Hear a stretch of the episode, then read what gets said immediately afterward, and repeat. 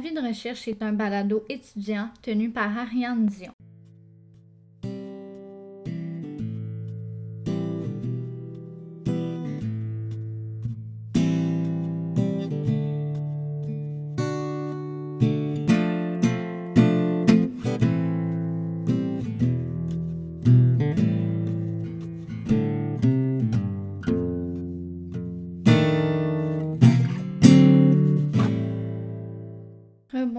Tous, bienvenue sur le podcast Avis de recherche. Alors aujourd'hui, nous abordons le deuxième épisode sur la dispersion d'Ariel Jeffrey Kwaku. Aujourd'hui, je vais aborder les théories ainsi que les moyens qui ont été pris par le SPVM, qui ont été pris par les autorités afin de le retrouver. Je vous remets en contexte, Ariel Jeffrey Kwaku est disparu euh, en mars 2018, donc ça va faire trois ans qu'il est disparu aujourd'hui. Il euh, faut vraiment, vraiment le retrouver. Il manque à sa famille, à ses amis. Euh, il est disparu, il avait 10 ans. je vais encore faire une courte description physique à la fin de ce balado afin que ça puisse rejoindre le plus de gens possible, afin qu'on puisse euh, peut-être que d'autres moyens soient pris. Euh, parce que vraiment, vraiment, j'ai espoir qu'on puisse encore le retrouver aujourd'hui. Donc, allons-y pour les moyens empruntés par le SPVM. Donc, le 20 mars 2018 euh, marque la fin des recherches dans la rivière des Prairies, c'est-à-dire que les plongeurs ont dû mettre fin à leur recherche. Maintenant, euh, ce sera au tour des chiens pisteurs de la GRC en Nouvelle-Écosse de venir faire le travail. Donc, les chiens pisteurs vont chercher euh, un corps autour des berges ou euh, des bouts de vêtements, des bouts de tissu, parce qu'il faut savoir que à la dispersion d'Ariel, on n'a rien retrouvé. Pas un bout de tissu, pas un, pas une chaussure, pas un manteau, rien. On n'a rien, malheureusement. Donc, c'est. Puis surtout, les chiens pisteurs, euh, leur travail a dû être très ardu puisqu'on était en plein mois de mars et euh, ben, il y avait de la neige encore euh, au mois de mars. Puis les, les, chiens pisteurs, il y a certaines escouades de chiens pisteurs qui vont être faits pour renifler des cadavres, d'autres vont être faits pour repérer des personnes qui sont encore en vie. Moi, les détails restent flous concernant euh, le type d'escouade qui a été dépêché. C'est probablement que ça doit être des, des chiens pour repérer les cadavres, puisque ça fait déjà un petit moment que Ariel était recherché à ce moment-là. Donc probablement que ça arrêté ça, malheureusement, parce qu'on le sait, au mois de mars, il fait encore très froid. Euh, donc, il a dû, s'il était sur les berges, il a dû malheureusement décéder d'hypothermie et ce serait la même chose s'il se serait noyé malheureusement, euh, comme le préconise le SPVM. Maintenant, là, euh, je vous ai un peu introduit aux théories. Là.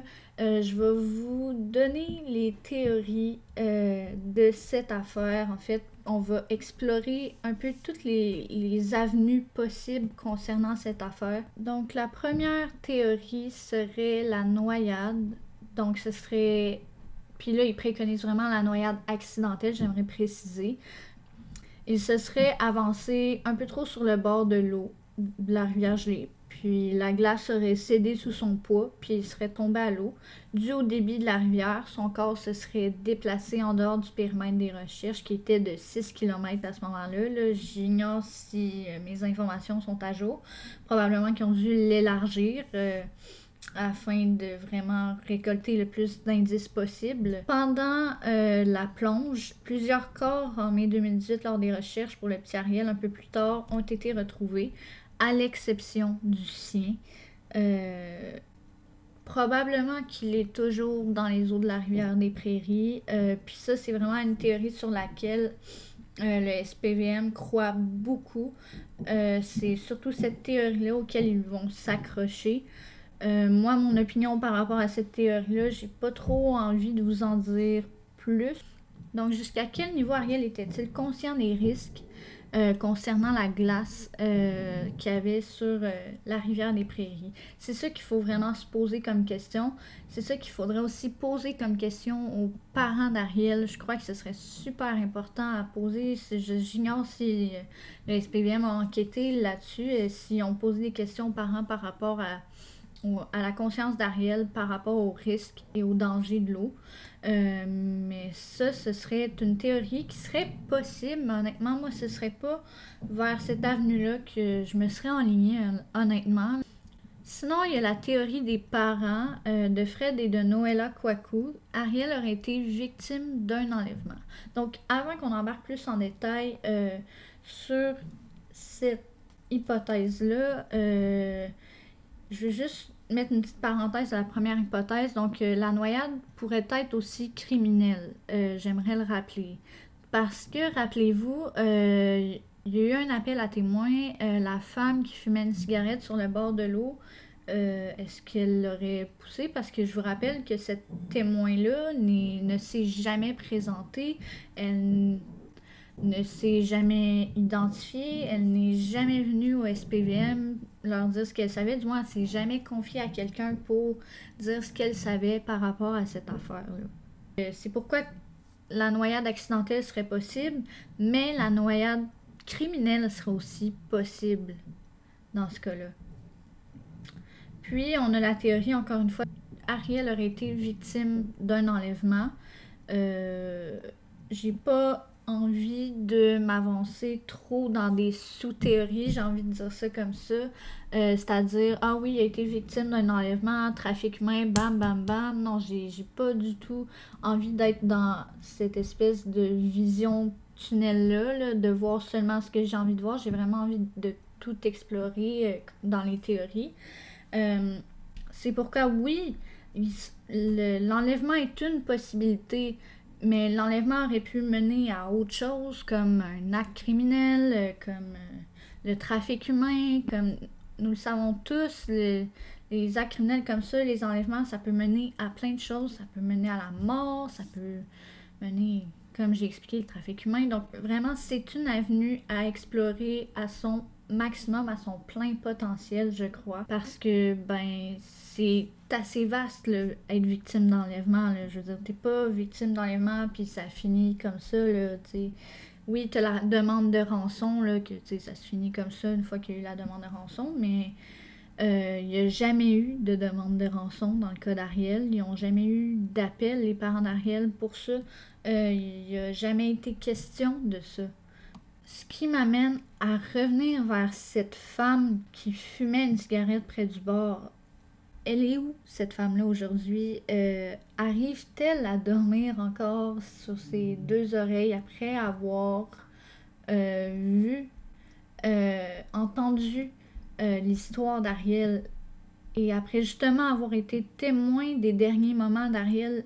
Ça doit être terriblement difficile pour elle de, vivre son quotidien avec ça sur la conscience. Sais, comprend pas vraiment euh, pourquoi elle n'a jamais été voir les policiers, elle n'a jamais été voir quelqu'un, elle ne s'est jamais confiée sur ce qu'elle avait vu parce que ça pourrait être un témoignage vraiment très très très important à avoir.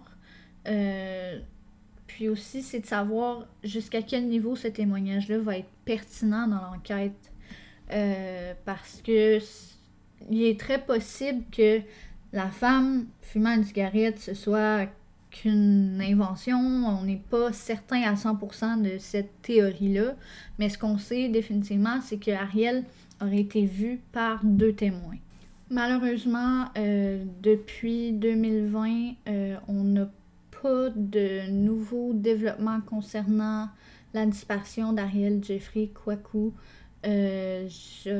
J'aurais tellement aimé ça qu'on puisse le retrouver d'ici un an, mais malheureusement, euh, ça reste un mystère irrésolu. Euh, je, ne peux que, qu'exprimer mon empathie envers euh, la famille. Je, perdre un enfant de cette manière-là, ça doit être atroce, vraiment.